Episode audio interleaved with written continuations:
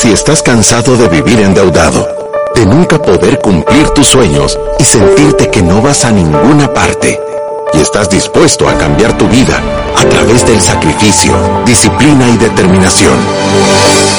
Este es tu show. Finanzas para Todos de Fisherman con Alfredo Escalón y Marilú de Burgos, a donde te daremos la receta de la vacuna que cura la pobreza. Te mostraremos que puedes eliminar tus deudas y vivir tus sueños. Desde la cabina del Centro de Soluciones Financieras de Fisherman. ¡Empezamos! Desde la cabina del Centro de Soluciones Financieras de Fisherman, en un programa más de finanzas para todos, el programa número 778, comenzamos con el primer lunes de preguntas y respuestas. Así que le hemos estado dando vuelta al programa, porque ahora estamos transmitiendo en vivo en Facebook Live también, porque la gente nos ha pedido que tramitamos en vivo ahorita y a las 8 de la noche van a estar los lives en todas las otras redes sociales. O sea que, como era una audiencia diferente, estamos cumpliendo los deseos de los ciudadanos de la República de la Libertad Financiera y nos puede oír en la radio, nos puede escuchar en vivo al mediodía y en, el programa que estamos grabando y editando en a las 8 de la noche en todas las demás redes sociales. Así es, así es que bienvenidos a otro programa de Finanzas para Todos. Como Alfredo lo dijo, hoy vamos a estar con un día de preguntas y respuestas, que de verdad es mi día favorito porque hemos recibido muchísimas preguntas de parte de ustedes.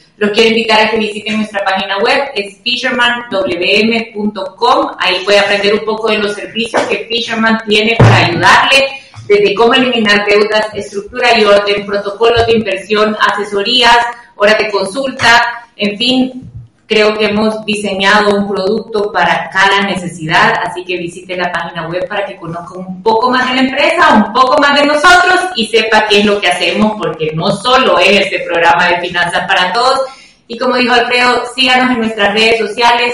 Siempre estamos compartiendo contenido que nosotros creemos es de valor, porque son consejos para que usted se relacione mejor con su dinero. 59.348 ciudadanos de la República de la Libertad Financiera y 1.815.248 podcasts y live streams escuchados. De verdad, es impresionante lo que se está moviendo. Hemos estado haciendo, más que todo en la serie, en, la red de TikTok, Marilu se ha hecho una influencer, porque cada uno que sale tiene como 20.000 views. ¿verdad? Entonces, de verdad está funcionando, estamos súper contentos de que, de que estén saliendo también. Crecimos solo en esa red 500 personas, ¿verdad? O sea, eh, estamos súper contentos con el mensaje y con la respuesta que estamos teniendo de todas las personas que nos están escuchando. O sea que por favor compártalo, sigan nuestras redes y hagamos más grande el micrófono de los ciudadanos de la República de la Libertad Financiera. Y si quiere, Alfredo, con esto empezamos con nuestra primera consulta de Daniel, que nos dice, saludos, ¿cómo se procede para poder ceder los seguros de vida y de daños en un crédito hipotecario cuando ya se ha abonado cierta parte a este crédito y además es un crédito mancomunado?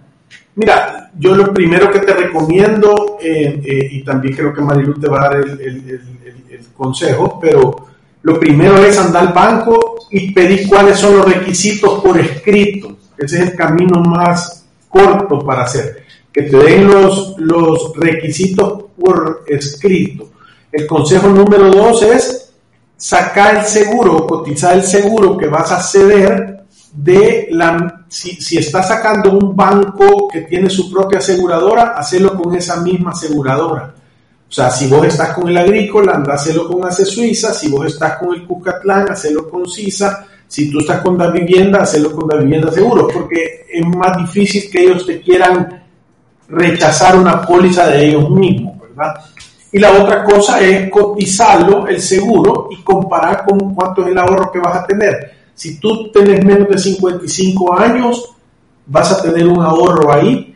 Y número dos, eh, la otra cosa importante es tener que saber que tenés que asegurar el saldo anual, o sea que le vas a poder ir bajando en el tiempo y eso te va a ir haciendo también un ahorro. Sí, y yo, yo quizás añadiendo lo que Alfredo dijo y resumiendo un poco lo que Alfredo ya explicó, creo yo que cualquier comunicación que hagas con el banco, lo ideal es que la hagas por escrito. Si tú quieres ceder los seguros, hacer la solicitud por escrito y guardar una copia de lo que estás solicitando. Si te topas con un ejecutivo que lo primero que se le ocurre es decirte esto no se puede porque yo no sé por qué, eh, pedí hablar con otra persona que esté un poco más informada porque esto sí se puede hacer la Ley de Protección al Consumidor en el artículo 20, en una sección que se llama Prohibiciones Especiales para los proveedores de servicios financieros, en donde están todos los bancos que dan servicios financieros, dice claramente que imponer directa o indirectamente al consumidor la designación del notario con el que tú vas a escriturar tu crédito, así como la determinación de la compañía con la que vas a contratar los seguros exigidos como condición del crédito, es prohibido o sea que tú puedes contratar los seguros con el banco, con su servicio de crédito, de, seguro colectivo, o puedes contratarlo con otra aseguradora. Tiene que ser una aseguradora registrada en la superintendencia y que tenga una buena calificación. Y como dice Alfredo, lo más fácil es, si estás con el agrícola, poder ir a Suiza. Y, sería ilógico que te dijeran... Suiza. Ah, con el agrícola de Suiza, perdón. Si estás con Cucatlán, puedes ir a Suiza Em, pero sería ilógico que ellos mismos se dijeran, no, es que este seguro no lo aceptamos, porque son ellos mismos. Entonces, eso es bien fácil hacerlo. Y em, si tú ya tenés un crédito desembolsado, en la carta de comunicación, cuando te dijeron que si te daban el crédito, hay una sección que se llama garantías. Ahí te explica qué condición tiene que tener tu seguro de vida y qué condiciones tiene que tener tu seguro de daños para que ellos puedan aceptarlo. O sea, hay que buscarlo y en base a eso cotizar. Mariluz Nuri dice, quiero comprar el kit, ¿será suficiente o es necesario pasar con algún consultor? Fíjate que nosotros hicimos el kit pensando que esta sea la vacuna que cura la pobreza en casa, pero yo sé que muchas personas necesitan apoyarse de un consultor porque tienen algún caso especial, o sea, no saben cómo llenar cierta parte, necesitan apoyo, quieren entender un poco más. Entonces, si me preguntas a mí, sí, yo lo hiciera con un consultor, creo que agrega valor. y puede uno discutir cosas que tiene en su mente y que quiere hacer o, o, o evacuar dudas de cómo hacerlo pero creo que el kit tiene suficiente guía como para que uno pueda utilizar esta herramienta solo. Sí, ahora, yo, yo sí te recomiendo que vengas a hacerlo con el asesor. Es más, creo que en algún momento sacamos una promoción que si comprabas el kit o si pagabas una hora de consulta te daban el kit, una de las dos, pero, pero hacerlo porque te, te van a dar las instrucciones de cómo, de cómo sacarle el mejor provecho eh, como dijo Marilu, está hecho para que lo puedas hacer solo, se explica, solo te vas a tener que concentrar un poco más. Sí, Janet dice, muchas gracias por escuchar nuestra sugerencia de transmitir al mediodía. Janet, estamos aquí por ti. Con Alfredo mismo a decir, miren aquí escribieron que por qué no transmitíamos al mediodía, así que lo vamos a seguir haciendo. Gracias por siempre escribirnos y por siempre escucharnos. Raúl nos dice, si ya tengo mi crédito hipotecario con seguro de vida, ¿Puedo solicitar hacerlo con otra aseguradora en cualquier momento? Sí, con cualquier aseguradora que cumpla los requisitos de calificación, ¿verdad? Pero sí lo puedes hacer. Aunque nosotros te recomendamos y cotizarlo con la aseguradora que tenga el banco, porque siempre va a salir más barato tu seguro solo si tenés menos de 55 años por riesgo que si, que si, lo, que si estás en la póliza colectiva del banco, ¿verdad? Sí. Esta, esta sí nos puede tomar un tiempito. Mira, creo dice, Milenita nos dice, con respecto al programa de la forma correcta de cómo comprar la casa, si nos acercamos a la realidad con estos salarios que tenemos en el país, es bien difícil poder, poder tener a la mano el 30% para dar el concepto de prima por el valor de la vivienda. Por eso a veces las personas buscan algo que sea más rápido. Me, me voy a enrollar las mangas para ayudarte, Milenita. Vaya no tiene que ver con el salario, no tiene que ver con los salarios, eso es una manera equivocada de pensarlo. Lo que sucede es que si tú tienes un salario bajo, te va a costar, entre más, más se acerque tu salario al salario mínimo, tu capacidad de ahorro se va reduciendo.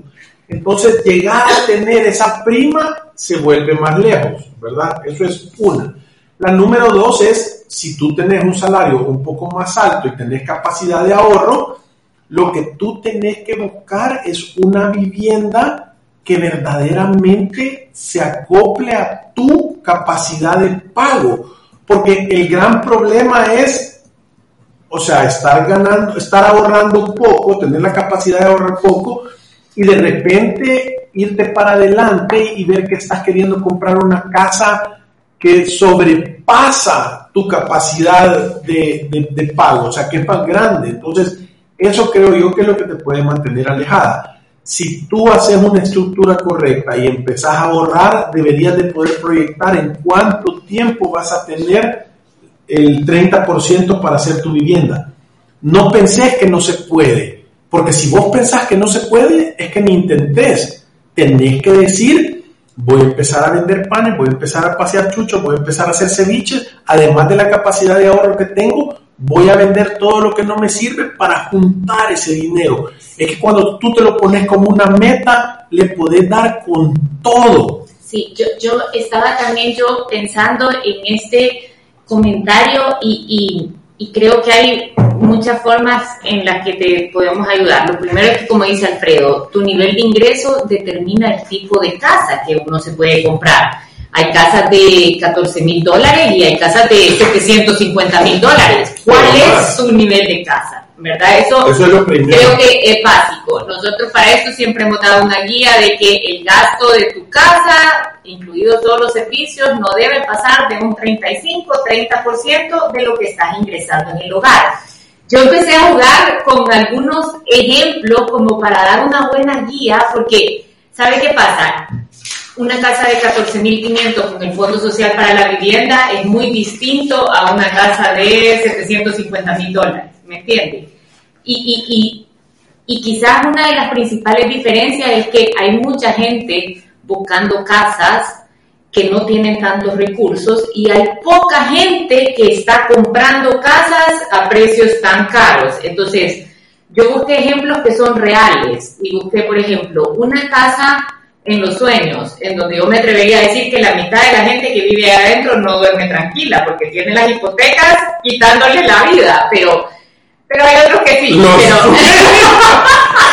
sí, que yo siempre digo que irónico el nombre de a los sueños y yo sé tanto que allá adentro no pueden ni dormir, pero, pero bueno, los sueños puede ser un ejemplo. O sea, una casa de 750 mil dólares, uno puede rentar esa casa por 2.500 dólares. Yo conozco a alguien que renta una casa ahí por 2.500 dólares. Si esta persona decidiera comprar esta casa y solo dar el 10% de la prima, la cuota le quedara como de 4.400 a 30 años. Es una locura. Ajá, entonces, y, y, alquilarla, o sea, él paga el 4% sobre el valor del inmueble en concepto de alquiler. Entonces, ahí uno puede decir, no compres, alquilar y ahorrar más. Ahorrar eso es la diferencia. Si ya tenías sí. la capacidad de pagar esa cuota, podés ir a pagar, podés estar ahorrando la diferencia y que se multiplique. Correcto. Ahora, puede, vamos a ejemplos un poquito más abajo. Sí, bastante. Vale. Por ejemplo, una casa de 60 mil dólares. Se alquila actualmente en 375 dólares mensuales. Esta casa da un rendimiento del 7.5 para la persona que la está alquilando. Ajá. Y si usted la compra, la cuota sería de 396. Se acerca más, ya no es sí, tan complicado. Se acerca más. Y entonces vámonos a una casa todavía más abajo con el fondo. Por eso es que hay que entender cuando mucha gente quiere acceder al fondo, quiere comprar su casita, porque son casas que son más cotizadas y en este casa chiquita sí puede pasar que el precio de alquiler sea más caro que comprar. Sí, y busqué un ejemplo de una casa de 14.500 dólares. Con el fondo la cuota queda de 96 dólares mensuales y alquilarla a esa persona le cuesta 120 dólares al mes. Sí, ahí ya, ya está el perfil. Y, tiene sentido porque por eso se llama vivienda de interés social. Es como la, el puesto de la vivienda de entrada para el segmento de gente que tiene pocos ingresos. Sí, o sea que mientras más caro el activo, vale más la pena hacer una evaluación de me quedo ahorrando para la prima porque puedo alquilarlo más barato Y cuando ya tengo el 30% de la prima, ya vale la pena dar el salto porque ahí es lo que nosotros decimos, la cuota de alquiler va a ser bastante similar a la cuota de tu crédito hipotecario. Entonces, en resumen, tú tienes que hacer cuatro preguntas. ¿Cuánto gano? ¿Cuánto puedo ahorrar? ¿Cuánto puedo gastar en la casa? ¿Y cuánto tiempo me tardo para conseguir ese dinero? Sí. Esas son las cuatro básicas que tenés que hacer. Y yo sí les digo, vengan a una hora de consulta. Usted va a tomar una, o sea, va a tomar una decisión de miles de dólares o de cientos de miles de dólares. Vale la pena venir a hacerse esas cuatro preguntas y tener alguien con quien discutirlo, ¿me entiende? Sí, no, no y, y de verdad nosotros hemos visto cientos de personas ganar esa batalla y comprarse su casa. Sí. O sea que si usted de verdad anda con esa pila, venga, que le vamos a enseñar cómo. Alex nos dice, tengo nueve meses de tener invertido en Proyecta 5 Plus y cuatro meses seguidos, incluidos hasta la fecha, generando pérdidas. Toda la rentabilidad ganada hasta el momento ahorita se ha perdido y entiendo que es una inversión a largo plazo. Pero será el momento para retirarlo y no seguir perdiendo. Alex, súper buen comentario. Gracias de verdad por hacerlo, porque de verdad te vamos a dar la respuesta correcta. Es no, no lo retires. Vaya, yo tengo el Proyecta 5 Plus y yo he estado viendo los resultados. En primer lugar, te voy a contar. Como parte de esa inversión es en mercados internacionales, ya que la Fed, la, eh, Reserva Federal en Estados Unidos, eh, anunció que va a incrementar los intereses, todo el mercado ha bajado de precio, se ha venido para abajo, todo. Cuando el mercado se viene para abajo, es momento de comprar. Es correcto, es momento de comprar, no es momento de vender. Tú vendes cuando está altísimo. Entonces, aquí está parte de ser un inversionista educado. Cuando está barato, tú compras. Cuando está alto, tú vendes. La mayoría de personas, la naturaleza es, ya no quiero seguir perdiendo, entonces me voy a salir. Pero tú no estás perdiendo nada, porque si tú has puesto dinero que tú no necesitas en el día a día, solo es el precio de referencia. Esto va a rebotar y va a volver a subir. Solo es cuestión de tiempo. Si tú has sido ordenado y nos has, hecho caso y este dinero es dinero que tú lo puedes esperar para largo plazo, solo lo tenés que ver. Va a subir. Va a subir. va a subir. Va a subir. Solo es, ¿sabes? Aquí es cuando se distinguen las personas que van a tener éxito de las inversiones a las personas que con cualquier cosa se van a asustar y van a tomar pérdidas. Y es una historia bastante común. En el 2008, ¿cuánta gente no se asustó y sacó a pérdidas? Si hubieran esperado en dos años o en tres años, la bolsa había regresado a los niveles que había estado anteriormente. Hay que acostumbrarse que no todo es para arriba en el mundo de las inversiones, ¿sabes? De repente podemos ver momentos bajos y tenemos que tener el estómago de perseverar. Y yo entiendo cuando ya una, puede ser que ya se volvió algo, una mala inversión, y entonces hay que mover nuestras inversiones. Pero este no es el caso. Yo te diría, seguir ahorrando. Si tenés capacidad, aprovechar y meterle un poco de dinero a este precio. Que cuando mejore, ahí va a haber margen espectacular. Es correcto. Jules nos dice Quería saber si las personas mayores a 65 años ya no son asegurables. Localmente no, hay seguros internacionales que sí te pueden dar una cobertura de seguro cuando sos mayor de 65 años. Sí, pero localmente sí no hemos visto algún tipo de cobertura para personas mayores de 65. Paco nos dice, hola, ¿saben algo acerca del fondo de inversión de Confía? Ahora me enviaron una información y quería saber si ustedes tienen algún comentario. Me dicen que la rentabilidad estará entre el 5 al 7% o más dependiendo del tiempo que yo mantenga mi dinero. Muchas gracias. Es correcto, es lo que acabamos de decir. Es un fondo bueno, está diversificado, creemos que lo están haciendo bien. Es un momento del mercado, lo que está pasando ahorita quiere decir que es coyuntural, no es estructural. Yo te recomiendo que Obviamente no todo tu dinero, pero una parte ahí todos los meses sí es bueno. La terminación 1180 nos mandó, quisiera hacer la consulta, yo tengo ya mi ahorro de emergencia, sería correcto poner 50% en SGB y 50% en la cuenta Smart o lo pongo todo en una misma cuenta? Depende del monto. Cuando tú abrís las dos cuentas, lo que estás haciendo es diversificando el riesgo, pero en realidad las dos son suficientemente buenas, ¿verdad? O sea que lo puedes poner en las dos. Sí, yo, yo también te diría que, que eso, o sea, en realidad es lo que sea tu, tu preferencia, porque en SGB me imagino que estás hablando de ese fondo que tiene la característica de ser líquido. Y en la cuenta Smart también es esta cuenta, o sea, tú pedís que te transfieran el dinero y lo tenés disponible para ti. Entonces, es lo que te haga sentir cómodo y el producto que te guste. Y si tú quieres tener tu fondo de emergencia dividido en dos productos, puedes hacerlo sin ningún problema. Lo importante del fondo de emergencia es Primero, definir su tamaño, de dos a seis veces de tu gasto mensual. Si tú sos un empleado, deberías inclinarte por seis veces. Si tú sos un profesional independiente, un empresario, puede ser dos, tres meses. Eso tú lo definís. Una vez lo tenés definido, tenés que buscar un lugar en donde tengas rentabilidad, pero al mismo tiempo tengas el beneficio de la liquidez. Y eso es lo que debería tener tu fondo de emergencia y el producto tú deberías de buscar. Sí, la, la condición principal, tal como lo está diciendo Marilú, de, dónde poner tu fondo de emergencia es que sea líquido, que en una emergencia, valga la redundancia, tú lo puedas sacar, ¿verdad? Eso es sentido común avanzado. Jenny dice, ¿qué recomiendan cuando miran que los gastos exceden el ingreso? Eh, híjole, aquí te podemos decir un montón de cosas. Poner freno de mano. Sí, mira, no, pero lo, lo, principal que tenés que hacer es tener un presupuesto. Eh, tú tenés que hacer el presupuesto, oigan bien, presupuesto, es que estás, estás antes de suponer, quiere decir que tú te estás adelantando a lo que va a pasar. Entonces, en tu presupuesto tú deberías de poner cómo, cómo te querés comportar. Obviamente nadie hace un presupuesto para perder. No puedes decir, ya, me voy a ganar 100 y me voy a gastar 200. Eso no tiene sentido. Entonces tú debes, si gano 100, voy a gastarme 95.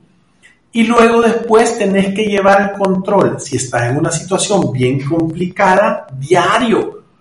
Yo dije que iba a gastar 10, ¿cuánto me gasté hoy en el día? ¿Por qué? Porque si te gastas 11, el día siguiente puedes rectificar y gastarte 9. Entonces, el presupuesto es bueno como un punto de referencia Voy a decir que el presupuesto es tu brújula y te señala al norte, pero el cierre del presupuesto es caminar hacia esa dirección. correcto. Y yo, siempre le doy también este consejo a las personas que están en tu situación. Hacer un presupuesto de subsistencia, casa, comida, medicinas, transporte y educación. Y ahí definís si te alcanza o no el dinero. Si no te alcanza el dinero para cubrir tu vida digna, significa que tenés un problema de ingresos y ese es el que tenés que atender primero, o sea, no te va a alcanzar y no te va a alcanzar nunca, al menos que aumente los ingresos. Y si después de esto te alcanza, significa que posiblemente tenés un problema de deuda, demasiadas obligaciones, puedes adecuar tu estilo de vida para que tus ingresos alcancen para cubrir tus gastos de vida. O sea, yo cuando dije poner freno de mano, eso es lo que tenés que hacer, parar inmediatamente el déficit. Eso es como una herida que te está sangrando y, y, muchas personas, en vez de ponerle atención a esa hemorragia, atenderla y que pare, se empiezan a enfocar en otras cosas, ¿me entiende? Lo primero es quitar el déficit, que no esté saliendo negativo todos los meses, porque la única forma de estar atendiendo un déficit es a través de la deuda de consumo. Sí, yo creo que es súper importante, es súper importante tener el hábito de hacer el presupuesto y te, te voy a dar un consejo más. Pedí el sistema de sobres si metes solo lo que te puedes gastar. Porque lo lindo de, cuando vos decís voy a gastar 100 en el súper y lo metes ahí adentro, cuando se acaba oración y ayuno, ya no gastas más. O sea, eso es lo lindo de manejar los sobres en el efectivo, que te va a ser un hábito que no te va a permitir gastarte más de lo que tú tenés destinado para cada una de las cuentas que son importantes. Entonces, Tú, el sistema de sobres de verdad es como ponerte, es como ponerte un, un, traje bien apretado, justo a la medida. Entonces, no le vas a poder echar más al traje.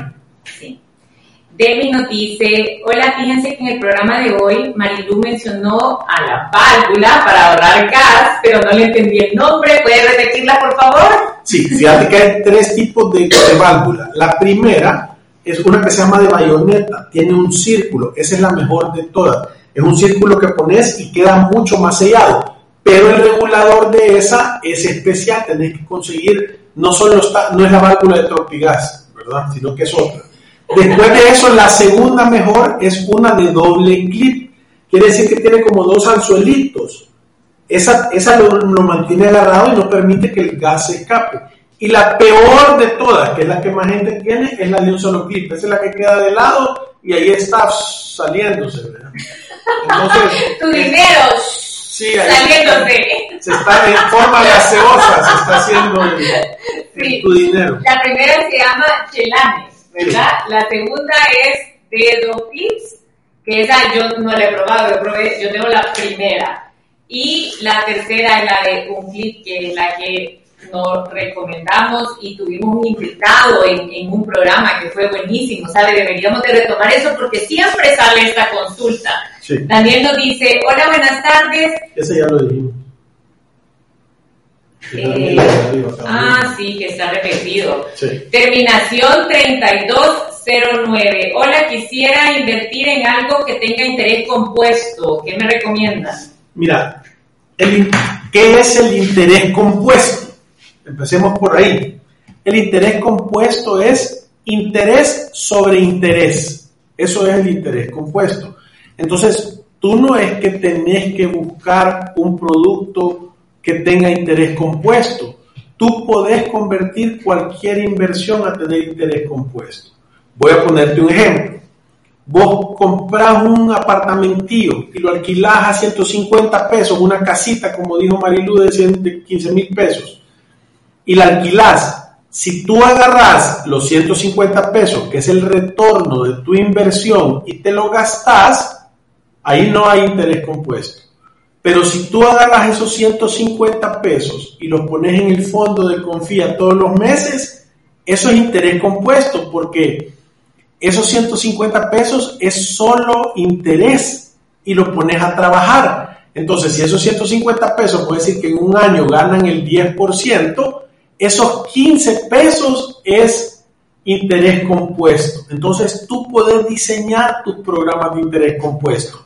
El gran secreto de tener interés compuesto en tus inversiones es no gastarte los rendimientos y volverlos a reinvertir. Entonces, no es necesario encontrar un producto que tenga interés compuesto. Es más importante que los intereses o las utilidades que tú ganes, en lugar de gastártela, la volvás a reinvertir. Ajá, si por ejemplo tú tenés un local comercial alquilado y ese alquiler tú puedes hacer dos cosas, te lo puedes comer todos los meses o puedes decidir reinvertirlo. Y eso significa igual, es una buena inversión, estás invirtiendo también los intereses que te está generando ese activo. Y hay productos que ya lo hacen por ti, como por ejemplo un fondo de crecimiento, eh, Proyecta 5 Plus, en donde no estás recibiendo nada por ese dinero, pero ese dinero está creciendo en el tiempo. Sí. Eh, Janet nos dice muchas gracias por sus consejos, me ayudan a tener más claras mis metas y finanzas. Muchas gracias y bendiciones. Y hola, buenas tardes, gracias por sus consejos. Una consulta, Marilu, que ha estado en banco. Nosotros hemos tratado de abonar más al crédito hipotecario y el último abono extra salió reflejado un cobro de mora. El préstamo se paga al día. Me pasaron al departamento de cobros y me dijeron que en el sistema se distorsiona cuando uno hace abonos mayores a las cuotas. ¿Es cierto esto? ¿Es cierto eso? Publicar el nombre del banco para decirles ladrones con, en- con nombre y apellido. Es mentira Se eso. llama picardía al mil. Sí, o sea, eso, o sea, si tú abonas en, en cualquier día que abones, debería de irse a matar los intereses que se han generado entre las dos cuotas y después todo se debería de ir a capital. Sí. Tú lo que tenés que asegurarte es de abonar los días que te cae la cuota y, y, y lo extra lo puedes abonar cualquier día. Entonces, no te dejes engañar que te están tratando de engañar. Esto es una mentirota que esta persona, o sea, O sea, que te expliquen, para empezar, no debería de ser el departamento de cobro ni salir reflejado algo por mora. quizás tú accediste a una modalidad que se llama tasa fija los primeros cinco años y entonces te pueden cobrar un porcentaje de tasa adicional si tú pagas extra, tú has dicho que sí a esto. De lo contrario, no pueden hacer nada si tú decidís pagar antes. Es que esta es la tristeza, ¿verdad? Las personas quieren avanzar y, no te quieren dejar. Y no te quieren dejar. Eh, o sea, esto es, esto es, es casi, o sea, un ataque a la patria. De verdad, ponete a pensar. Si te pones a pensar, o sea, están queriendo detener el desarrollo del país. La gente educada queriendo salir de las deudas para tener más dinero, para que la clase media se haga más grande, porque ustedes saben que los países desarrollados son aquellos que la clase media es grande. ¿Verdad? y hay alguien que te está diciendo, no, aquí, claro. Aquí quedarte. Aquí quedarte. O sea, no, no queremos que tengas libertad financiera. Pelearlo porque no debería ser así. Y, no, si no, normal, y sí, decir el nombre del banco. O sea, yo me atrevería a decir es una picardía y, hay que pelearla. Luis dice, ¿por qué será no, que... No les da pena. O, como dice otra gente, no tienen vergüenza o son sin vergüenza. Luis dice, ¿por qué será que nadie enseña esto de invertir? Tengo un tiempo de escucharlos y en un principio me costó entender el sistema y hoy ya lo tengo claro. Pero esto nadie lo enseña, nos enseñan a vivir del día a día. La gran mayoría acabamos de recibir pago de quincena y ya estamos ansiosos que llegue el final de mes para recibir el otro pago. He leído el libro Padre Rico, Padre Pobre. Recomienda mucho crear activos. ¿Cómo creo activos con pocos recursos económicos? Fíjate que, eh, gracias Luis, tal como lo estamos diciendo, mira, esto es como el mar. O sea, vos sos un pescadito chiquito y, la mayoría de tiburones te quieren ocupar de alimento a ti, ¿verdad? Entonces tú tenés que asegurarte de poderlos esquivar y eso se esquiva a través de la educación financiera. Entonces es súper importante que tú, no importa cuánto dinero, qué tan poco dinero puedas tener, tú tenés que tener claro cuáles son los pasos. El primer paso es acumular dinero. No quieras correr y no quieras hacer cosas antes de tiempo. Si tú tienes pocos ingresos, tú lo que tienes que hacer un presupuesto apretado, gastar menos de lo que ganas y empezar a ahorrar. Y en algún lugar estar acumulando patrimonio. Una vez tenés algo de dinero acumulado, puedes empezar a invertir en cosas de corto plazo, después de mediano plazo y después de largo plazo. Esto es como una cascada que va llenando un poquito de de, de, guacales y cuando rebalsa cae al siguiente y cuando rebalsa cae al siguiente hasta que seas una fuente. Y contra el tiempo, Sofía nos dice, ¿aconsejan ustedes sacar el dinero de la AFP hoy en día que ya se puede sacar cuando uno ya cumple con los requisitos? Sí, siempre y cuando no lo estés sacando para gastártelo, ¿verdad? Si vos lo gastás para invertirlo o para pagar un préstamo y tenés la disciplina que la cuota que liberás la volvés a ahorrar para volver a a pagar el dinero que sacaste, eso es lo que aconsejamos nosotros. Eduardo Montiel nos dice, ¿qué tan conveniente es trasladar una deuda de tasa de interés más baja, del 8,99 al 7,99? Posiblemente esto no es más barato como tú pensás. Cuando tú trasladas el crédito hay una comisión por desembolso, muchas veces te hablan de tasa nominal y no de tasa efectiva. Yo te diría quedarte ahí y preparar ese crédito y te vas a ahorrar ese dinero en interés. Sí, porque además recordate que si vos ya tenés tiempo de estar pagando, ya lo que vos estás abonando de capital es más grande. Pero si sacas un crédito nuevo, vas a volver al principio de la fila, a pagar un montón de intereses y poquito capital. Nosotros, yo creo que una vez en los 14 años hemos hecho un ejercicio que de verdad le convenía refinanciar. la mayoría de veces no, no, no conviene. Berenice nos dice, ¿cómo se hace el cierre del presupuesto mensual? Tú tenés que ponerte una meta, y lo voy a poner rápido y fácil. Tú querés gastar 100 dólares todos los meses en comer afuera. Primera semana 25, entonces sabes que 25 tocaban. Entonces está bien, porque tenés los, los, los, las facturas que reflejan esos 25 dólares. Si la siguiente semana gastas 40 y deberías de haber gastado 25, sabes que la otra semana ya solo vas a tener 15 para gastar porque te pasaste. Entonces, es llevar un control diario, semanal, quincenal o mensual de lo que deberías de gastar contra lo que realmente estás gastando. Hacer un plan y estar asegurándote que lo estás cumpliendo. Ana nos dice, eh, ¿es recomendable adquirir servicios funerarios y de cementerio para pagarlo por cuotas?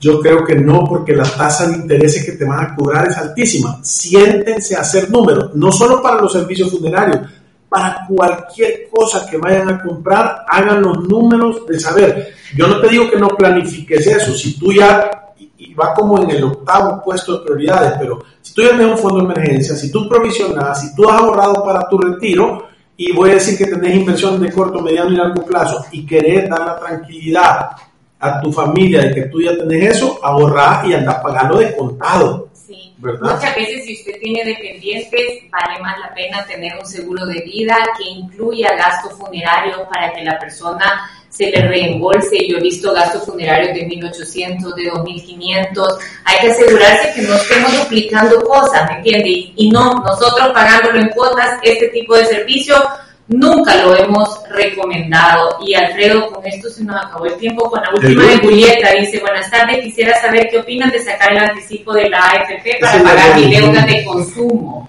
Ah, bueno, sí, pero ya, ya lo habíamos contestado. No, deuda de consumo, ¿no? Sí, sí, dijimos que si era para ir a pagar deudas y mataba y tenía la disciplina o la disciplina de agarrar esa cuota que liberaste y volverla a ahorrar para, para pagar ese asumir que es un préstamo que te estás haciendo vos misma y que te lo tenés que regresar. Entonces sí vale la pena. Sí. Y con esto se nos ha acabado el tiempo. Gracias por todas sus preguntas. Recuérdense que el lunes vamos a estar siempre haciendo un programa de preguntas y respuestas y como todos los programas nos despedimos de ustedes recordándoles. Recordándoles que nos manden las preguntas y respuestas toda la semana para que se las contestemos el lunes, ¿verdad? Al 7802-4368. Y recuérdense que ir a través de la vida sin una planificación financiera y con la ignorancia en tu espalda es un acto de genuina locura. Nos vemos el día de mañana. Gracias. Salud. Adiós.